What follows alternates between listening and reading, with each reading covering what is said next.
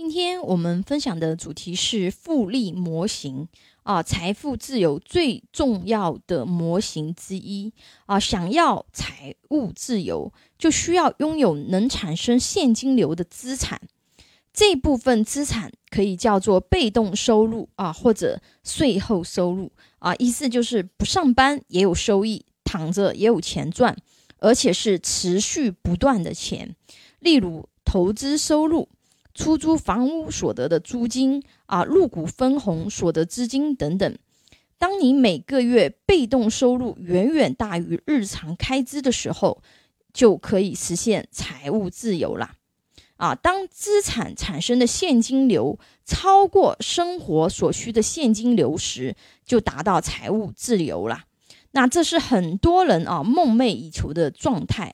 我们想要达到财务自由，大家就要。深刻理解一个非常重要的模型——复利模型，给大家分享几个数值啊，大家可以体会一下这个里面的含义。大家可以看我的文稿啊，一点零一的三百六十五次方是三十七点八，零点九九的三百六十五次方是零点零三，是不是差异很大，很可怕？啊，那它其实这个数学公式也告诉我们啊，你每天坚持比别人多做一点点，人生的积累将会大不同。而如果你每天都懈怠一点点，你有的几乎也会被全部剥夺啊！不知道大家有没有听说过一个概念啊？马太效应啊，其实也有一点类似的概念啊。那呃，如果说每天比你努力多一点点的人，那么在不久的将来会把你甩的看不到踪影啊！如果说三天打鱼两天晒网，终将一无所获，这个跟我们复利、跟我们的财务自由有什么关系呢？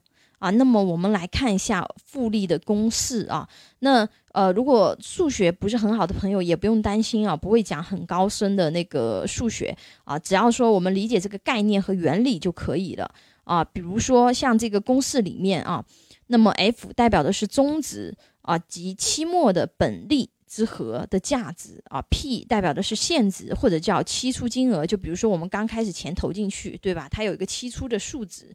那每一期的一个利率的话呢，啊，可以用 I 来表示。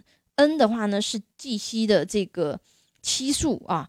通常的话呢，我们无法立刻改变我们的现状啊，这也就是公式里面的本金。为了达到更高的收益总和，有两个变量。是我们能改变的利率和坚持的时间。巴菲特这句话是最好的诠释啊！人生就像滚雪球，重要的是要找到很湿的雪和很长的坡。复利效应如此巨大，如何使用它呢？啊，我们已经知道复利的效果是由坡的长度和雪的湿度决定的。我们可以从这两个角度去看啊，坡的长度很容易理解。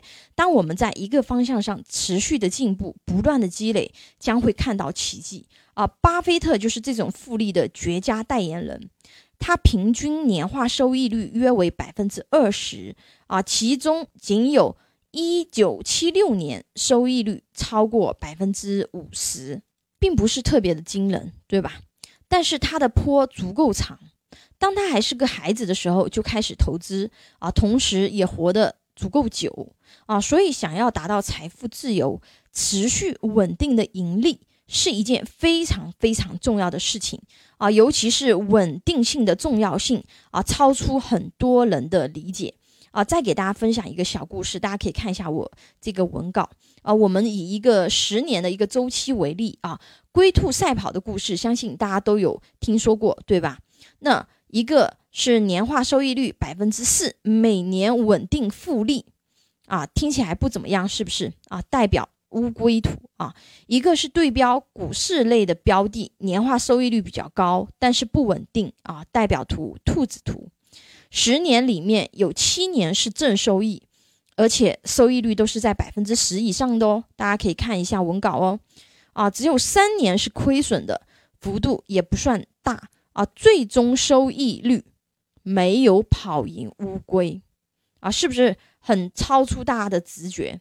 啊。由此数据，大家可以理解，长期财富增长规划过程中，收益率的稳定性是非常重要的一件事情。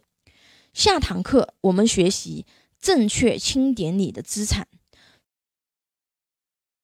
请大家帮忙点赞、关注、收藏、转发，非常感谢。